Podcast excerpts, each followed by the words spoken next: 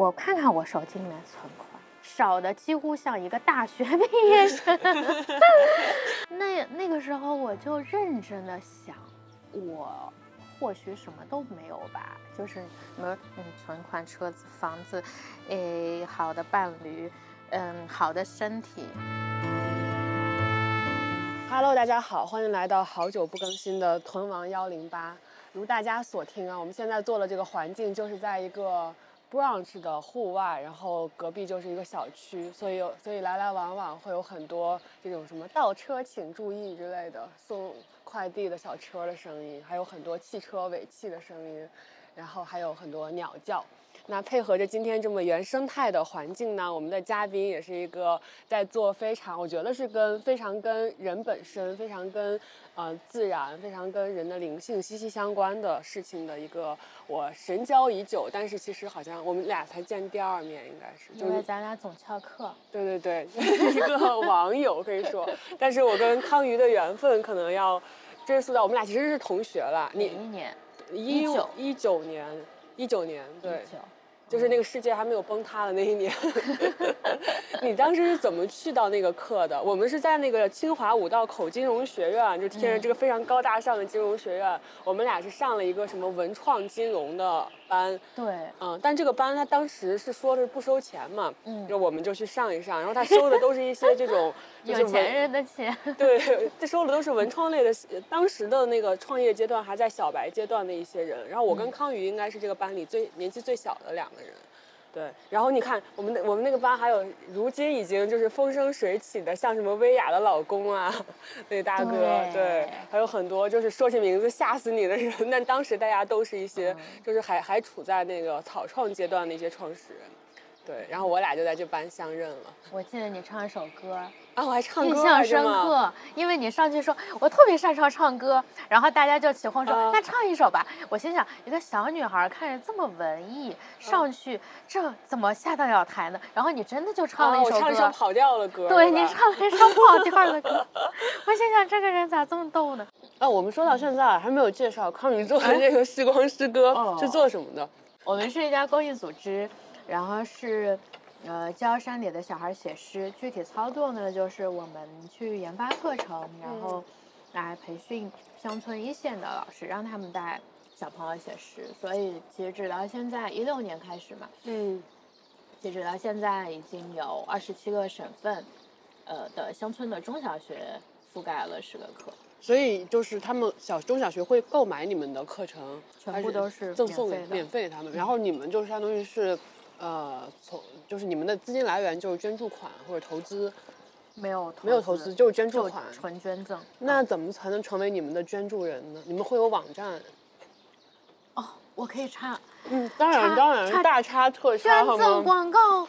而且我们这 期我们的我的播客现在在小宇宙已经开通了赞赏，然后我们会把这一期所有的赞赏的金额都，就我们也是成为一个，就以屯王这个小组的名义去成为大 P 小组的名义，成为视光的捐助人。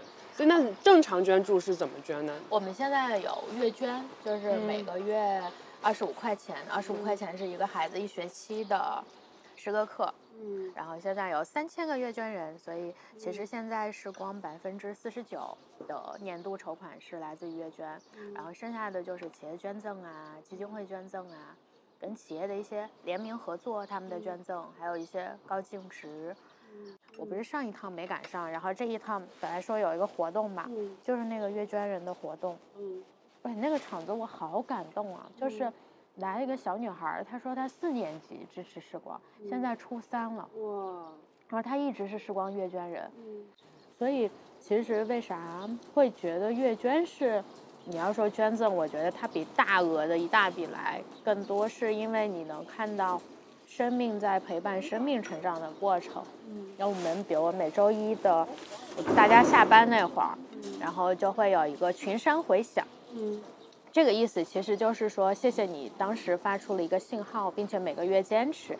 那每周一，我们也希望在你下班累的时候有一个群山回响的过程，然后就会有一个长图，里面就是上一周小朋友所有的诗啊、故事啊这些，就是会觉得这是一个彼此在做朋友的过程。嗯。那最开始这个想法是怎么萌生的？就是你要做做诗诗歌，就就是这叫儿童诗歌教育。其实，因为我一五年呃人大毕业之后就去，你刚刚问我那个支教嘛，嗯然后就去支教了两年，然后支教两那年，哎，支教我特别好奇，嗯你又不是图保研，就是纯自己去支教。其实我是退掉保研，我是嗯学保，嗯，就是你绩本保研，就是你已经保上研了。对我学经济嘛，然后就保到了本院经济嗯学，然后就是突然觉得，哎，其实这个应该追溯到比较早，就是我小时候，因为我爸妈工作忙，就我奶嗯奶带我嘛，那个时候我就有记忆的时候，我就能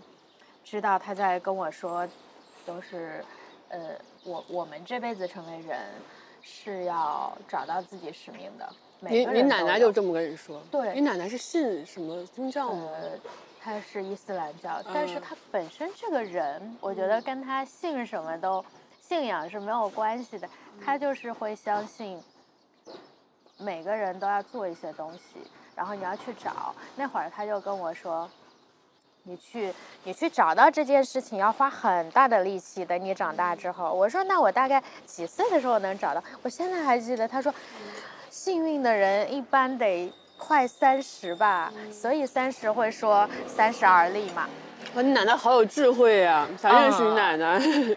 对她太有智慧了她去世了。嗯，然后哦那会儿她就跟我说，所以小时候我就在想，我使命是干啥呢？我嗯让别人快乐，我觉得这是一件很重要的事。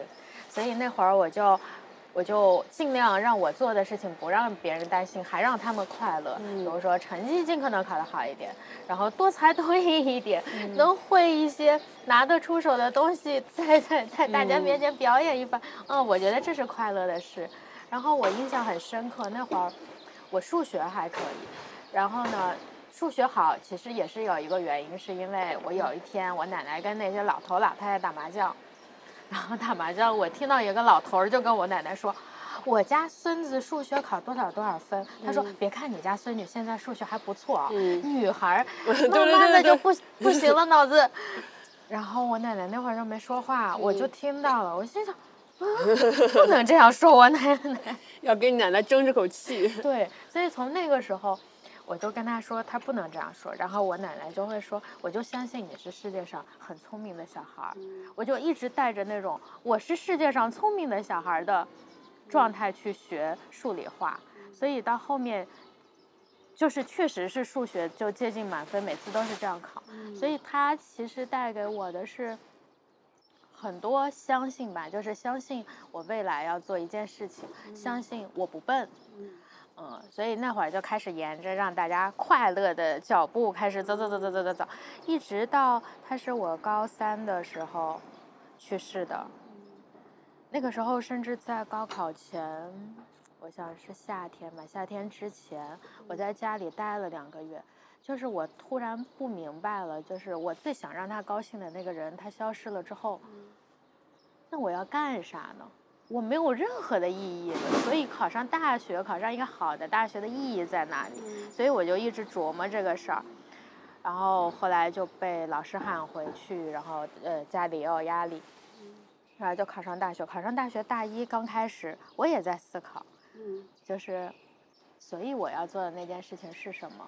嗯然后当我想不明白的时候，我就躺床上想，我就不动，我就属于那种完全要节约力气，嗯我要想明白白才能动，嗯。不然我就不动。哎那你所以你当时考上人大经济学院，其实已经很好的一个结果，你也没有很开心。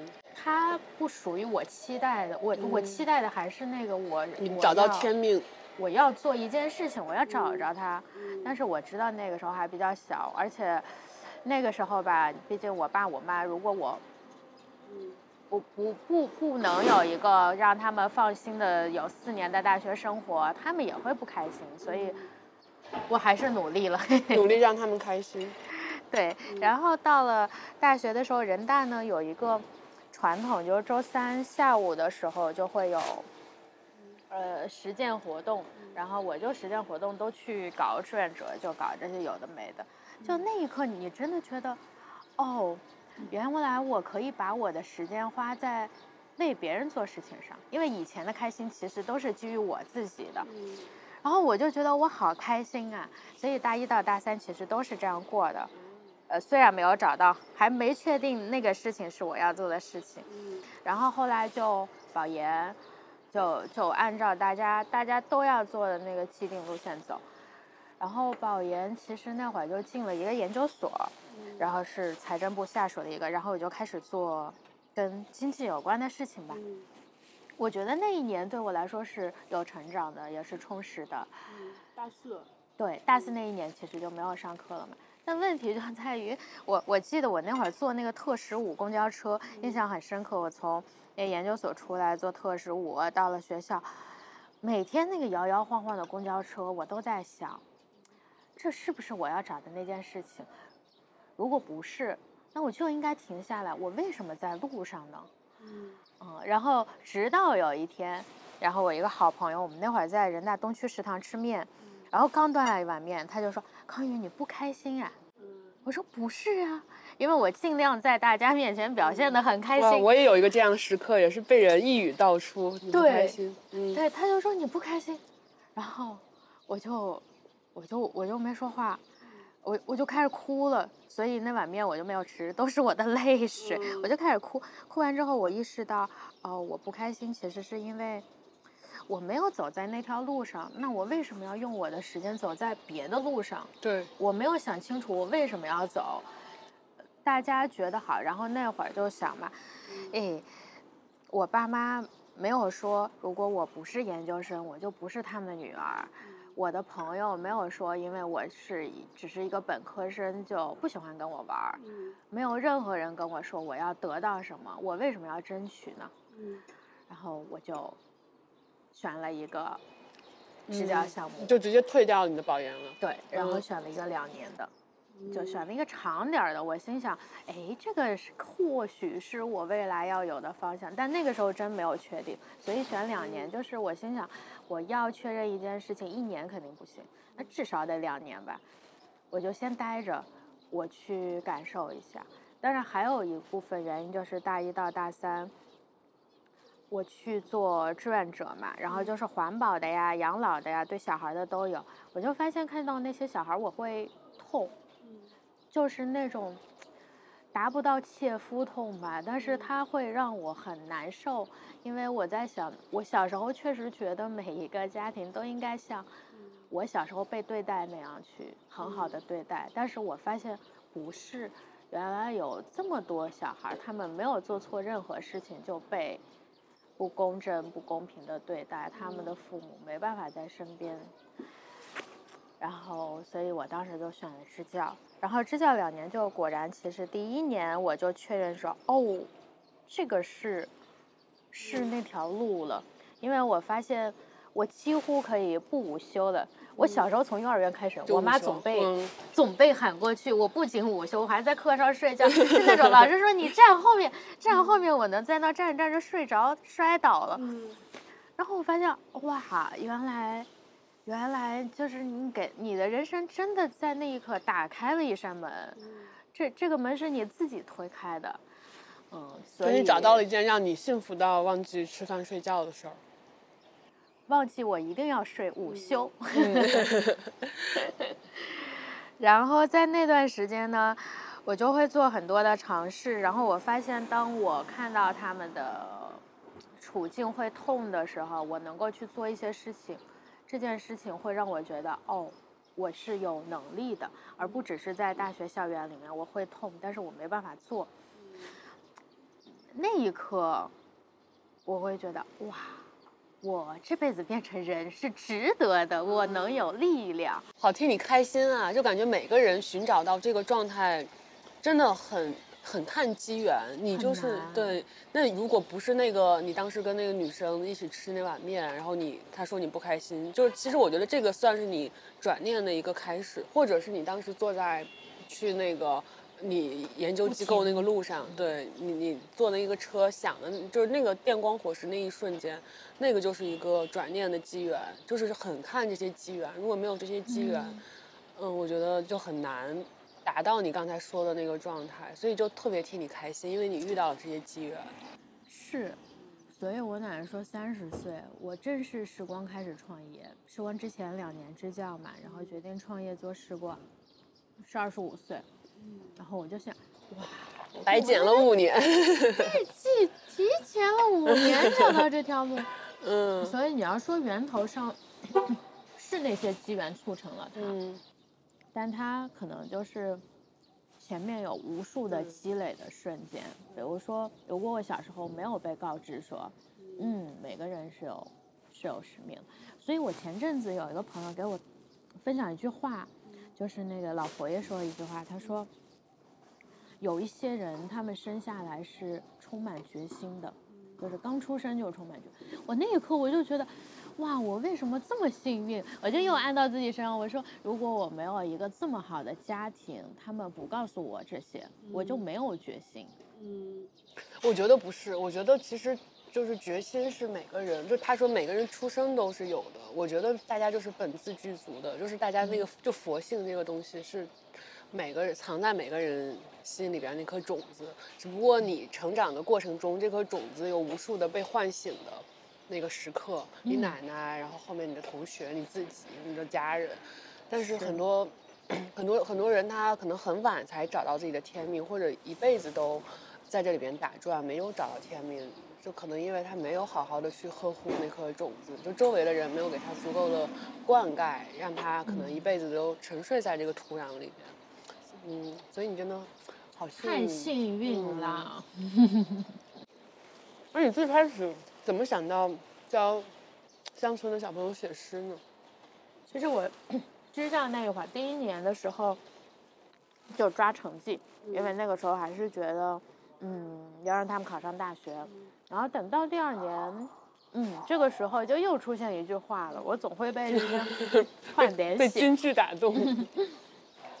然后那个校长就跟我说，他说康老师，你补课有没有发现你补的是那些成绩特别好的学生，然后或者是成绩不好的，但是你看你把他们七分补到五十七分已经很厉害了，但是他们仍然不可能考上高中的。嗯他说，那这个小镇未来的主人不是那些成绩好的考上大学，他们出去是不回来的，就是这些不及格的学生，他们留在这里。你看路上那些卖烧烤的，就是当时在这儿留下来的，端盘子的、送快递的。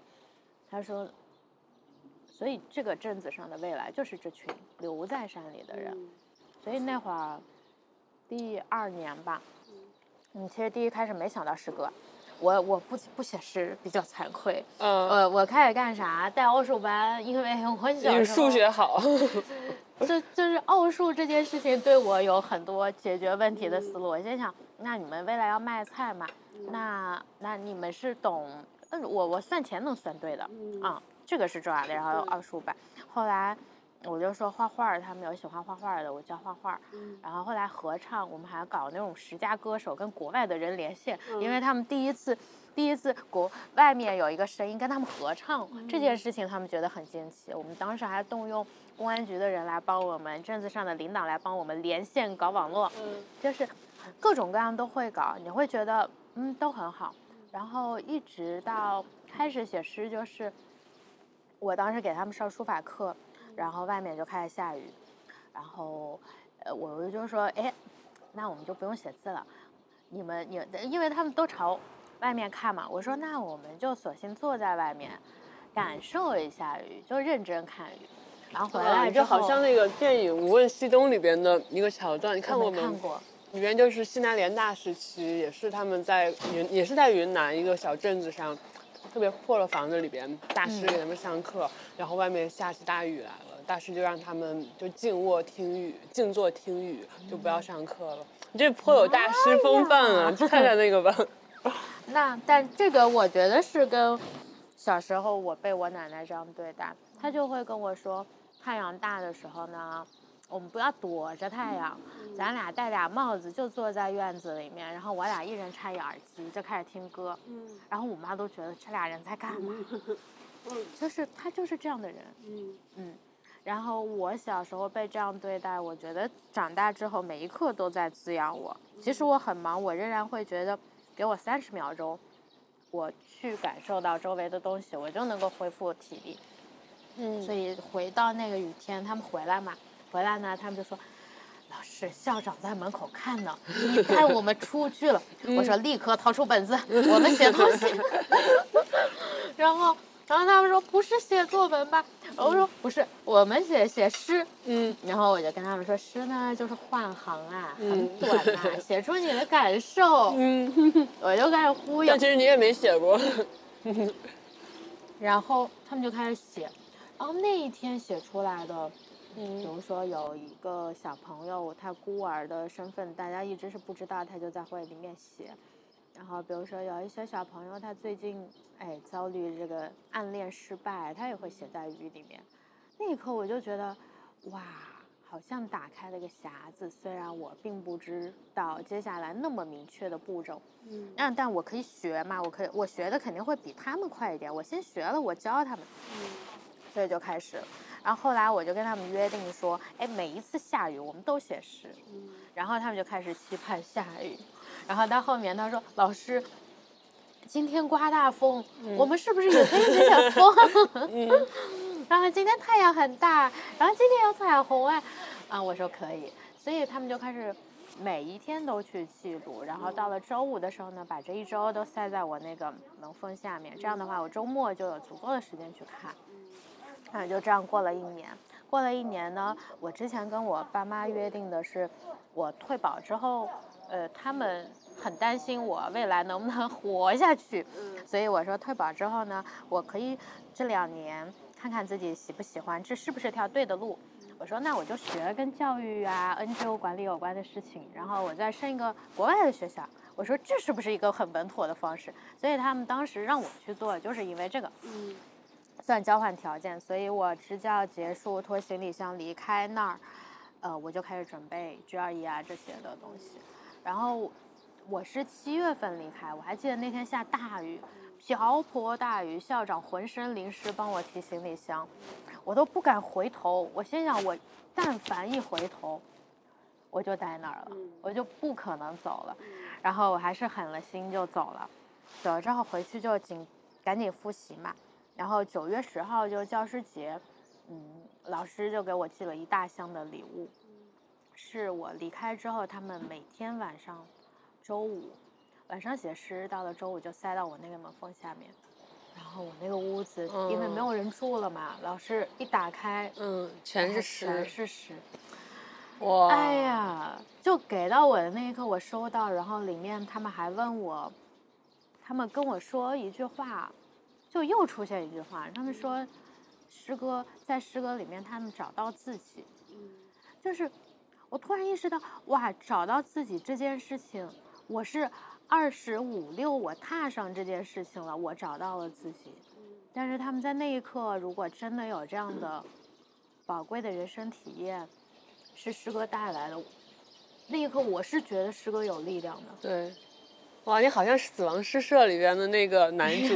你跟人聊的时候，有没有人说想到那个电影？对呀、这这就中国版的《死亡诗社》的故事。就是他们在一步步推动这件事情发展。然后那会儿呢，嗯，我我是挺感动的。我记得那天晚上我还我还梦了一个梦，然后我就梦到他们，我跟他们隔着一个窗户，他们跟我挥手告别，我说不出话来。就是再见都说不出来，我就能够意识到又一次有无力感，就是我是痛的。我看到那些他们问我能不能再有诗歌课的时候，我回答不了。我就那天特别认真的在想，所以我现在再花两年去读书，它是我想要去的学校，我想要学这些东西，但是这条路就在眼眼下，我为什么要嗯绕远呢？我又开始绕远了，我不能绕远。嗯然后那个时候我还是保持理智，因为我毕竟嗯不是诗歌专业，我们没有写过诗歌，然后我就开始花了一周的时间，然后我爸妈出去工作，然后我就开始疯狂打电话，因为我如果要做这件事情，就是跟诗歌有关的、跟教育有关的、跟公益有关的，我也没有创过业，就是非常有限的人生经历，然后就首先问他们。嗯，这件事情市面上有没有？如果可以有，我其实可以买来给他们，先让他们毕业，然后我再想别的办法。然后发现市面上没有，然后紧接着就是大家都在劝我说，没有一个人说，康宇你可以去干，他们都是，哎呀，你又搞这种事情，他说你为什么又开始了？你不要去做这件事情，比支教难太多了，没有人做意味着啥呢？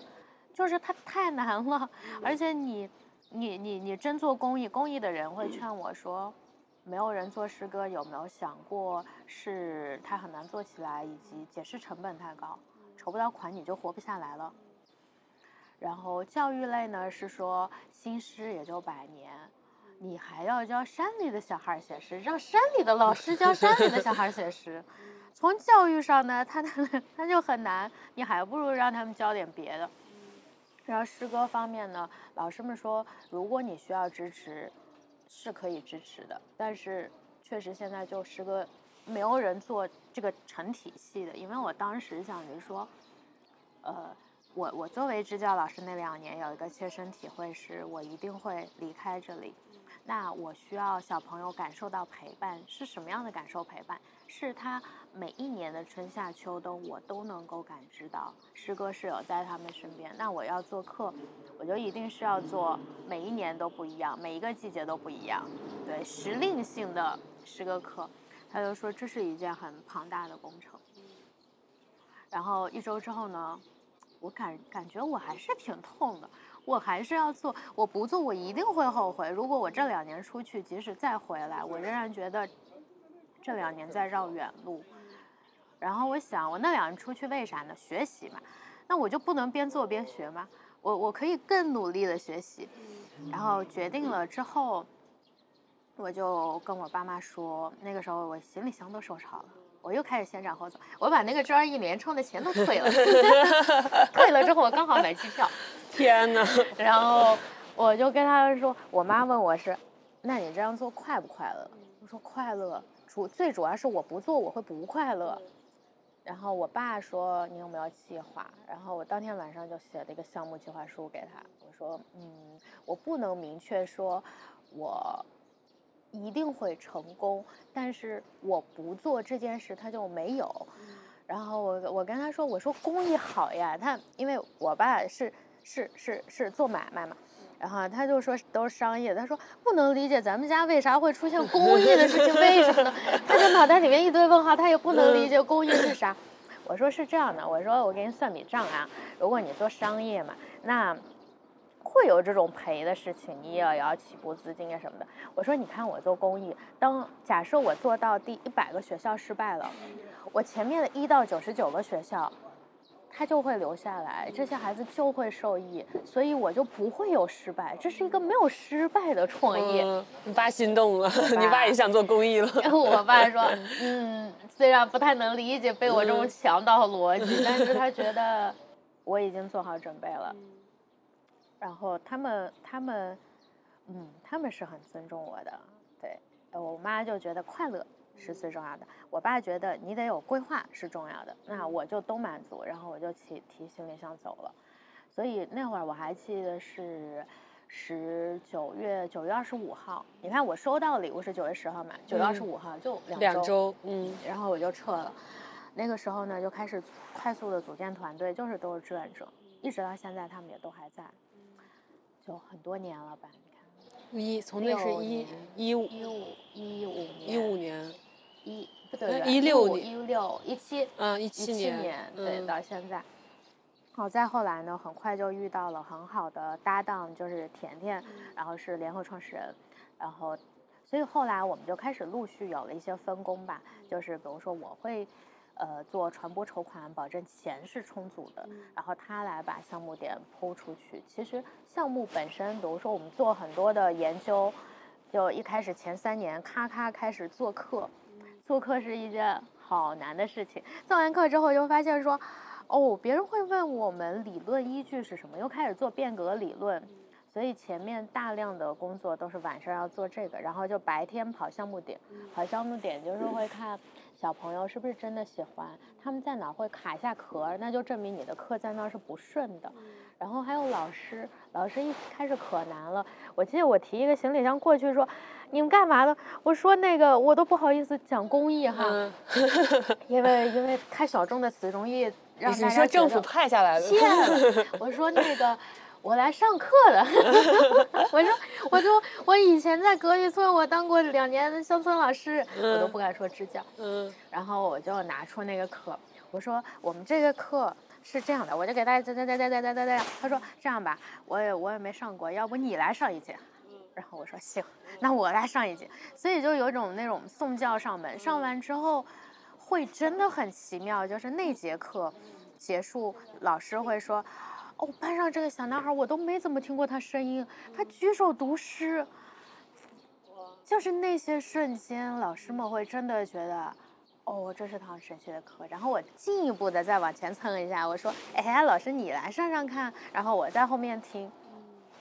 所以一开始我们只有十三个学校，就是那年冬天一点点拿着行李箱跑，然后到后面，大家总会问，总会问，就是时光怎么做到现在有一千四百多个学校？我说人传人现象，就是是因为真的，一开始十三个老师。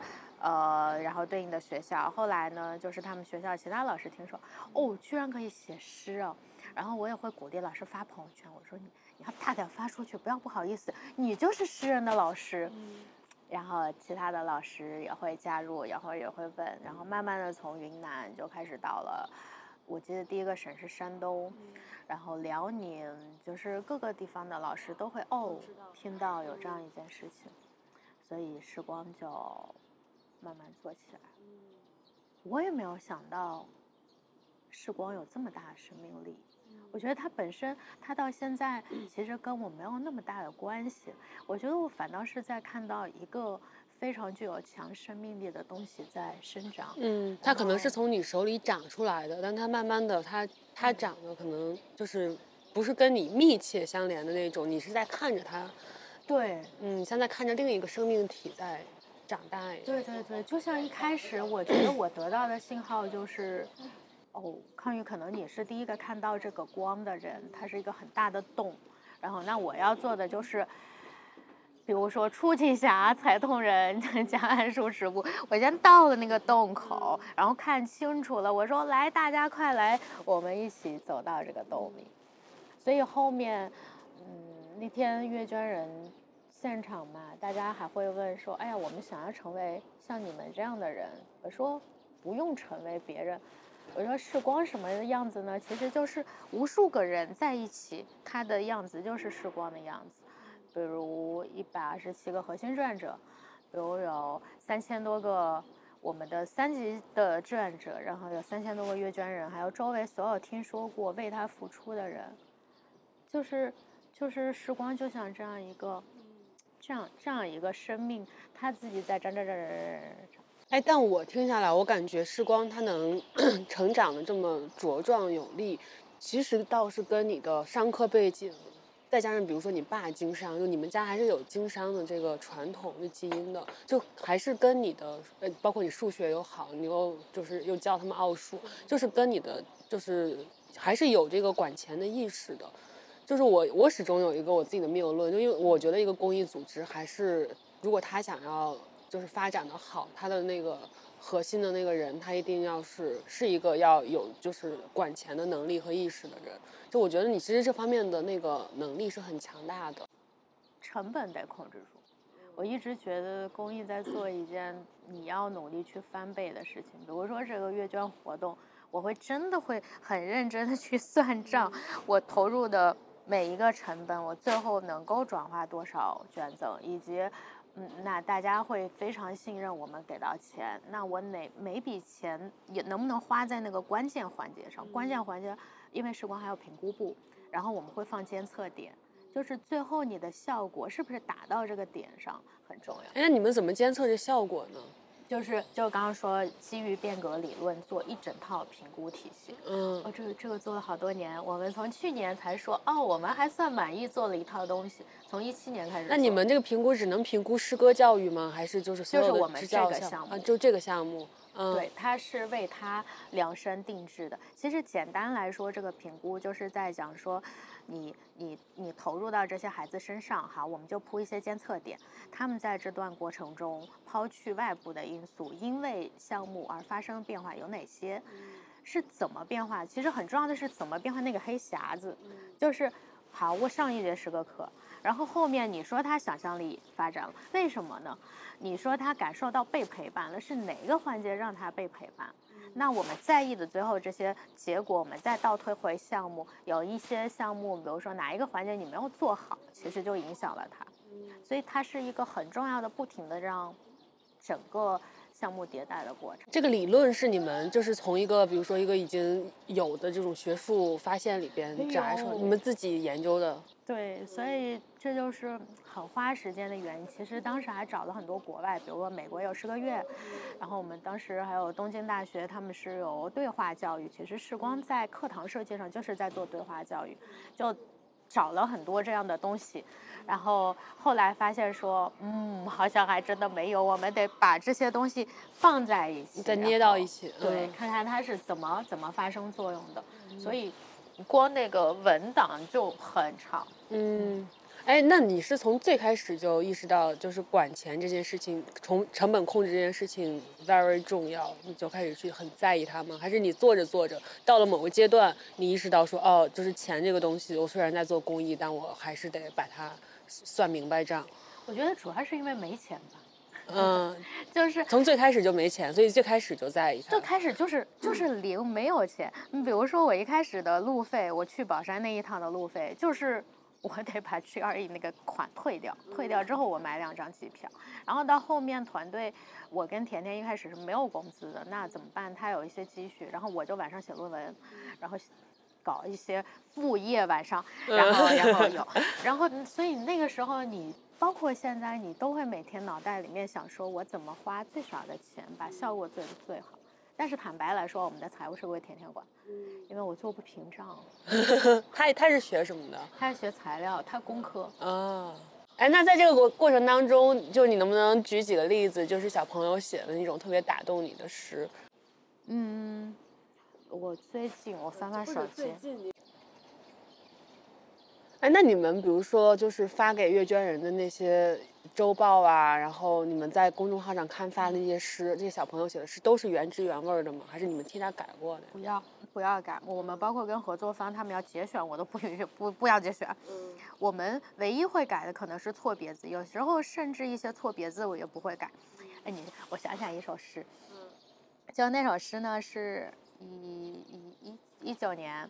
然后那个小孩就是写了个错别字，然后他就说我的家乡很美，然后我的家乡有很多寺，他本来写要写寺庙的寺，然后结果写成了诗歌的诗，嗯因为他脑子里面想着我要写一首诗，嗯。然后呢，当时我们就呃就诗歌老师嘛，然后他们自己的老师，然后就引导他说，其实诗也是美的，那你想想看，你家的山上有很多诗，诗会在哪儿呢？嗯所以他下一句他就会写哦，我的家乡有很多诗，然后山上有，地上有，树上也有。嗯这就是你刚刚说那个那个错别字嘛，所以我们其实一定程度上是不要改的。比如说，我还记得有一首诗，最后两句是，呃，早上太阳出太阳出来了，然后来看我们，大地就充满了。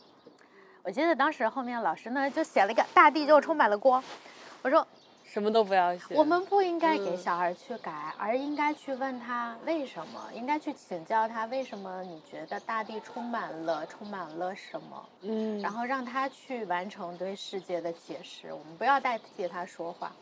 所以其实这些我们会定义时光本身有强的价值观输出的。这个这个是要承认的，我们并不是说小孩随便写，我们会强强有，比如说有三个原则，第一个就是个性比黄金更宝贵，就是让每个小孩都觉得我个性我顽皮，并不是会比那些安静的小孩要差，这是我的个性，我要保护住它，或者我不一言不发，并不代表我在这个世界的存在相当于零。啊，第二个就是诗歌课上没有正确答案。所以当小孩你不停的去跟他们讲诗歌课上没有正确答案，昨天前天那个活动我们带河南的小孩来嘛，然后他就他就会说。我觉得我写的诗还可以，然后为什么这样说呢？虽然我的语文成绩很差，但是世光说没有正确答案，所以我写的都是正确答案。就是他当时非常自信的把这些东西按照他的理解讲出来的时候，但是你又知道他是一个，他妈妈很小就离开他，然后他爸爸一年打电话都不一定接，一年只回来一次。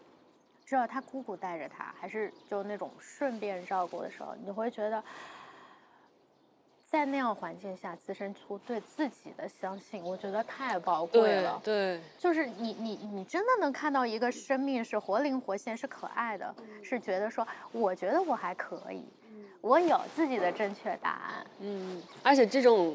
这种自信是某种程度上就是被这种诗歌课给滋养出来的。对他会，他不是说你老师教教教给他一句话，说你就去背诵这句话，你就记着这个道理，不是的，就是你们的这个是在潜移默化的这个教育的诗歌教育的过程当中，给他灌溉出来的。对，所以这就是为啥一定要嗯做很多的课，是三到八年级，就是希望陪伴他们在这些。这些阶段，然后去认识世界，嗯，然后读三四年级的课干啥呢？就是不可思议的王国，因为三四年级小孩喜欢那种具象的东西，比如他看到苹果就是看到苹果，不是看到了成熟，嗯，然后我们就会说不可思议的什么云呀，不可思议的碰撞啊，碰撞很有意思，就是说，哎。你假设我们那儿有个路口啊，我这边跑过来一个白色的马，那边跑过来一个黑色的马，所以他们会在路口相撞，那就是一个斑马，然后就会让他们在，呃，因为乡村相对是贫乏的，他没有比如我们吃一个好看的 brunch 啊什么的，嗯，他们的他们的世界一定程度上会受限吧，所以我们就会找这种日常的拐角，每个世界都有拐角，然后还有什么呢？啊，我们有一次解决这个冬日课，我们是春光夏影，秋日东阳。冬日课要解决的问题呢，就是我们有海南的学生，有辽宁的学生，有西藏的学生，就是四面八方都有学生。我们怎么来解决雪这个问题？嗯，然后，然后研发组就说，哦，我们应该上的是不可思议的脚印。啊，因为你下雪，北方的孩子，哦，你可以在上面踩脚印，然后不下雪，南方的孩子是不是可以下雨的时候踩脚印？然后如果不下雨的话，我们拿一张大白纸来踩脚印。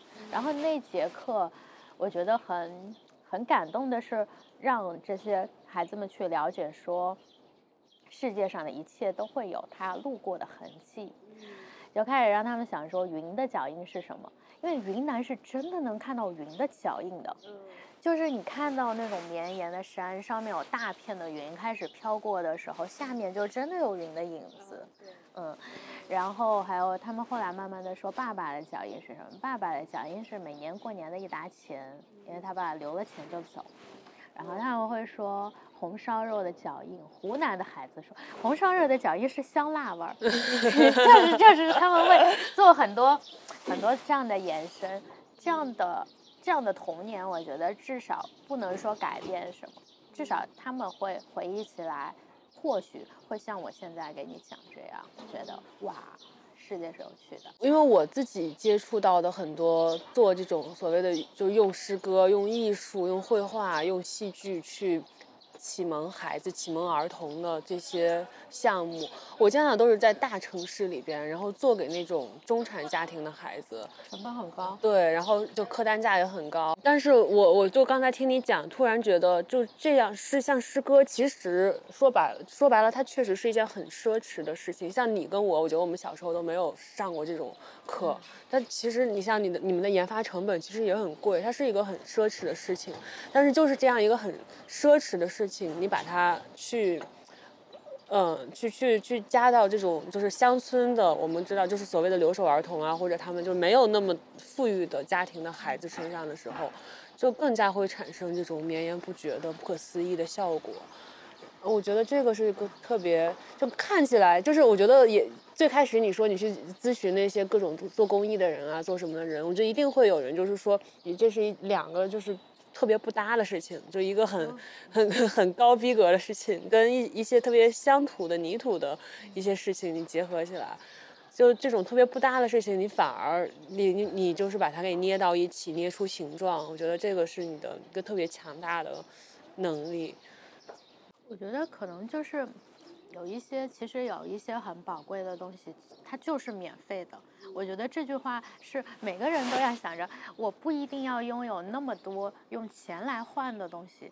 我们现在听到的鸟叫，那其实山里面也有很多鸟。我记得我第一开始去支教啊，我我我一五年那会儿吧，我看到漫山遍野的油菜花，我真的好感动啊！我没有见过那么多花儿在那一刻同时绽放，整个山上都是黄色的、绿色。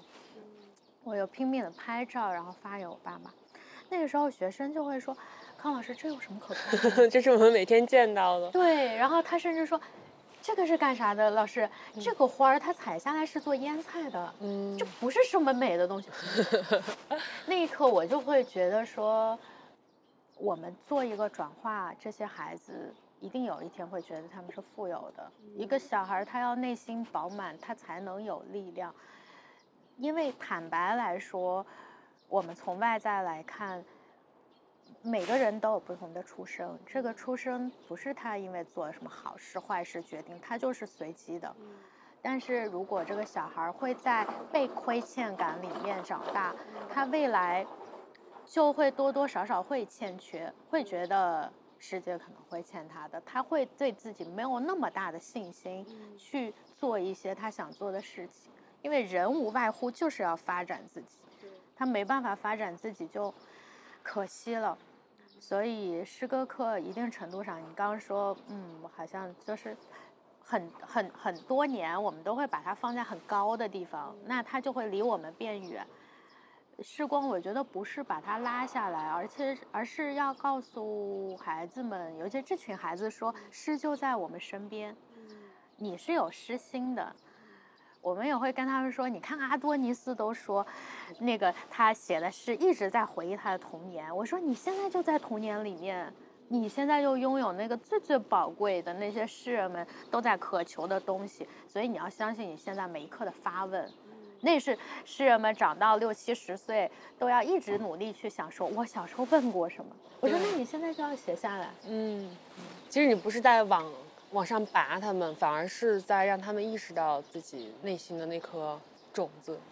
嗯，要相信自己。就像我小时候，我的家人跟我说，我要相信自己。嗯，哎，那你做到现在，就你你其实最开始学经济嘛，也不是做教育的。你做到现在，你你对教育的理解，你有什么，就是有什么转变，或者有什么更加深化的想法吗？我昨天特别巧，我昨天晚上跟我们法务吃饭，还有甜甜一起嘛。然后他们我说，哎，我未来可能还真的会去继续读书。他说你读啥？我说读教育啊。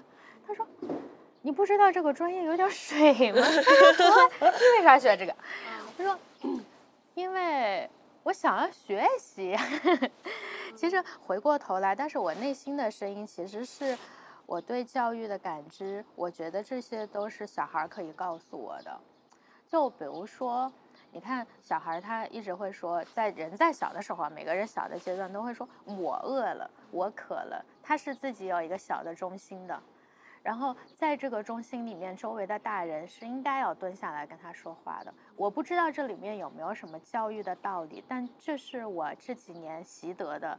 比如说，我跟小孩说话就是要蹲下来，我就是要听他们在讲什么，然后我就会在那一刻真的又回到我的童年。所以我不停的在跟我的小时候呼应。我就想起来小时候，每次放学回家，即使我家就是我奶奶站在门口，哎，直接看到我了。然后我幼儿园、小学、初中都是如此幸福的，在她注视下回来，但她还会接我，接我呢，路上就会说呀，你今天在课上发言了什么呀？然后我就跟他说，我说了什么什么什么话，老师怎么怎么了？然后他也会说，那你听听其他小朋友有没有发言什么的，我就开始跟他说。所以小时候其实我被这样很珍视过。我说的每一个话，家里的人真的有很认真的说。然后我家在我奶奶去世之前吧，仍然每周五都会有一个传统，就是大家要坐在一起聊天，我们叫做工作座谈会。就是我跟我弟弟，即使很小。然后我们也会聊，就聊啥呢？课上哪个学生说啥了，老师的反应是啥？然后我，他们就会，我爸妈、我奶奶就会引导我们说，如果未来你要做一个老师，那你是不是要这样跟他说？我们就会说，哦，我我其实可以更好一点照顾到他的自尊心。所以，当我现在以这样的身份又面对一群小孩的时候，我突然就意识到那个东西完全可以流动。它并没有因为过了二十年，这个东西有减弱，所以那一刻我就觉得，我还可以做更多的事情。哦，我意识到，就是我意识刚才意识到一个身体之知跟道理之知的差别，就是你一个人你学再多的教育理论，不如像你这样，就是从小你是在这种温暖的目光的注视下长大的，你自己你的身体是有这个。感知有这个记忆的，然后你完全你你甚至不用知道什么高高深的教育理论，也不用去读什么教育，你就直接可以把这种感受给它延续下去，传给你的学生们。这个是真的是更牛逼的一种一种深层次的记忆，我觉得。我相信这些被诗歌陪伴的小孩也能习得这种道理。对，就像你，甚至就是比如说你刚才说的那个，从小学捐助到。初中的那个阅捐人小女孩儿，就她可能她也不是去上你的诗歌课的那些小朋友，不是你的就是教育对象，但她就是从她做阅捐人这个行为，我然后她爸爸又陪她来参加你们的活动啊什么的，就她在这种，嗯，她她的成长记忆里边如果有这件事情的话，我相信她将来去对待她的小孩儿，去对待甚至她的下属，她周围的人，她的亲密关系，她都会。就是对对，带一层这样的记忆再去跟人打交道，这个记忆的所谓的，我觉得它就是一个记忆的滤镜，或者是一种氛围感。就这种氛围感是很能去传递下去，甚至是时隔多年、时隔几十年，都可以在一个人的身体里边的记记忆里边去被唤醒的东西。你讲这个，我突然想起来，有一个小男孩写完诗呢，我们就会。嗯，发公众号嘛，然后会像诗人一样采访他跟他的妈妈。那个小男孩说：“我一直有一个困惑，我写诗的时候特别纠结。”我们就说：“纠结啥？纠结能不能被发表？”他说：“不是，因为每次写诗，我都会想，未来我生的是男孩还是女孩？我要为男孩写一首还是女孩写一首？就是当他有了这种我要去延续照顾的感觉的时候，这个小孩就会。”就会不一样，你能发现这些变化是这样的，它不一定是我们期待的故事里面诗歌真的改变了一个小孩命运，但是你能够感受到是这种东西它是有自己的生命力的。嗯，啊，好棒啊！哎，我最后想问一个问题，你奶奶是做什么的？哦，这就复杂了。嗯，就是她，她本来是一个。大户人家的小姐，就是大家都叫她二小姐。她受过良好的教育，是对，嗯，她上没有读大学，上了高中，高中，然后她家庭呢就需要她嫁人，然后那个时候其实她读完高中已经考上了我们市的歌舞团，她跳舞很好。你是哪里人？太原。啊啊，山西人。对，山西人。然后呢，家里就说你不能抛头露面，还劈叉什么的不行。然后就拿着棍子，我记得我奶奶那会儿描述，我奶奶说棍子那么粗，真的要打断我的腿。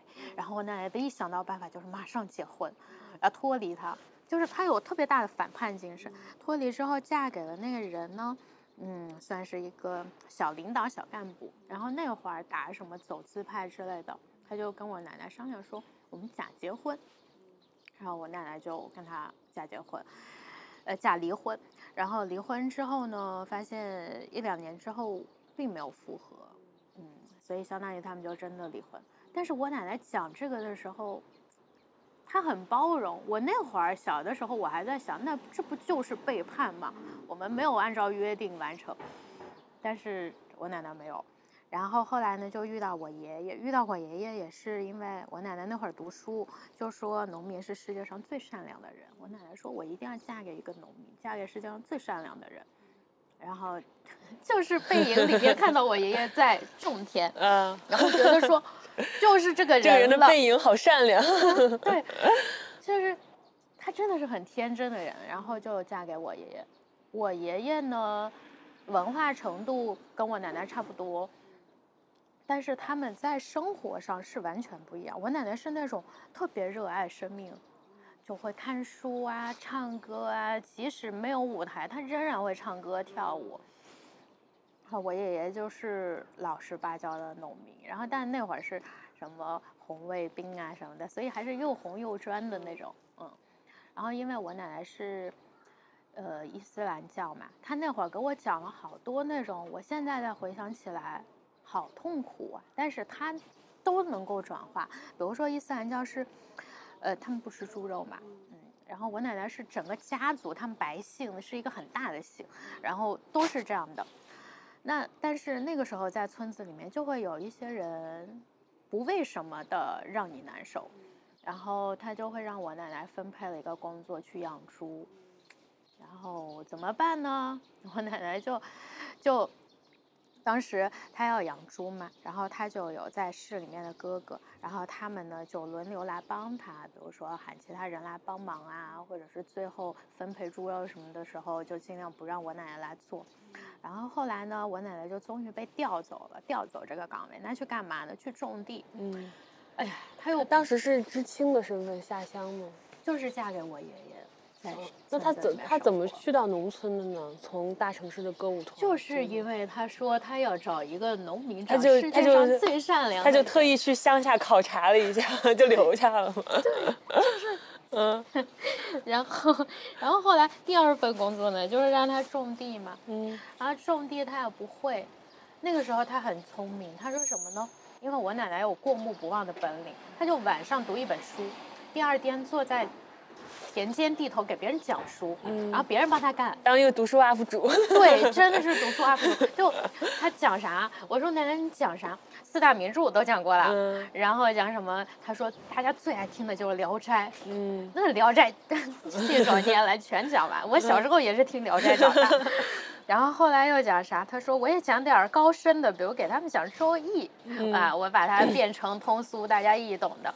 嗯所以那个时候他要做的就是搬个小板凳，每次往那一坐，大家咔嗯。咔开始干活，他大声的给 别人讲书，他就开始背，因为他没法带书嘛，嗯。如果带着的话会被别人看到你，对。你又搞这种资本主义作风，你看书。然后那个时候我奶奶就会跟我说，她说，所以啊，你不是所有事情都能做好，你做好你会做的事情，然后你的事情给别人带来价值，你就能活得很好。然后还有啥？还有唱歌，我现在不太会唱歌，但是我仍然记得他跟我说，你不应该因为你跑调不唱歌，跑跑唱歌是一种表达。他每次我一哼哼，他说哼什么哼，大声唱，就是有无数的这样的瞬间。你说他做什么呢？我又觉得他好像也没有一个在社会上，我们说他有一个职业，这个职业给嗯社会带来多大贡献，但是他真的是那种热爱生命的人，然后能够把苦难转化的人，所以我觉得是有大智慧的人。是，所以他后来一辈子就是做家庭主妇，就后来又做生意，啊，他还做生意，对他自己做生意，还跟你爷爷一起。自己做生意。哇我爷爷，哎，他俩就不太搭嘎，啊 所以他他俩总是总是完全就是，呃，两个世界的人。我爷爷是善良且沉默的，我奶奶是热烈的，是那种我有很多爱，我要付出很多爱的人。嗯，所以他们，嗯，就是这样的。包括，呃，我记得印象很深的啊，就是我奶奶会跟我道歉。你知道因为什么道歉吗？是因为我家的老房子，然后我们之前住那儿。在我高中的时候呢，他们就我爸爸就决定说，哎，我们要建一家一一个大家都喜欢的房子。然后好，那我们就建吧。然后我奶奶回来的时候就跟我道歉，她说你现在是高中了，其实不应该在这个时候全家决定去建房子，这样会给你的生活造成不便，所以我们很抱歉，这个事情会发生在你的高中时期。嗯，哇，你奶奶，你奶奶真的好。好西化，就是好，好像那种西方的特别平等的家长，就就完全不东方。他让我做任何事情都会说劳烦你，谢谢你。他也会跟我说，不能因为我们有血缘关系，我不跟你表达爱跟感谢。然后一样的那个房子，还有一个很浪漫的故事，就是我不是高中嘛，我是我们那个学校挺严的，我半个月才能回家一次，所以我回家没几次之后呢。房子就建好了，一个很漂亮的，是我们家里每个人都期待的房子。建好之后呢，我奶奶就蒙着我的眼睛，还有我爸爸，然后把我领到那个大厅。然后拆掉的时候，我奶奶说：“你看看这个房子熟不熟悉？”哇！然后我看到房子之后，我奶奶就拿出了一张皱皱巴巴的纸，她说：“这个是你小时候画的。”我理想的家，哦，你爸爸就是按照这个建的。天哪，要哭了。对我都不记得我画过一个理想的家，但是我看着那个门的开窗啊，嗯，然后有几个房间啊，二层是什么，一层是什么的时候，就是我小时候画的，我就觉得我怎么能被这样对待呢？我没有期待过，嗯。天呐，你们这个故事也太也太像一个童话了。所以后面发生的，比如说我爸爸妈妈是那种沉默的爱我，比如我奶奶呢是热烈的表达，她她就相当于他俩的传话筒，就会跟我说，你知道有一天晚上你爸爸会跟我说，我觉得我小名叫咪咪嘛，我们家咪咪是世界上最美好的女孩。这句话我一直记得，我那个时候是觉得。哇，世界上有那么多女孩，但我在我爸爸心里是最美好的女孩。嗯，那你爸又不会直接跟你说，对，还是你奶奶给你传话。对他们会偷偷的、偷偷的做这种评价、议论。所以这就是为什么我一直到现在，我觉得我好幸运哦。我我刚刚过三十岁生日，也没有刚刚两个月哈，就十二月三十一号那天吧。我还记得我三十岁那天呢，其实我从二十五岁就开始期待我的三十岁，你期待你的三十岁，非常期待。我就，我就想知道我五年之后是啥样的，然后我知道我会不一样，我特别想要体验那一刻，就是你爬山爬山爬山爬到那儿，你究竟是什么感觉？所以我其实没有年龄焦虑，这坦率来说。然后三十岁那天呢，就非常的不巧哦。我复阳了，哎，躺那儿不能动，就是很严重，我是关节都痛啊。然后我妈呢找我，因为我那会儿状态特别差，我都不接他们电话，当然不应该这样。然后我我看看我手机里面存款，天哪，少的几乎像一个大学毕业生。那那个时候我就认真的想，我。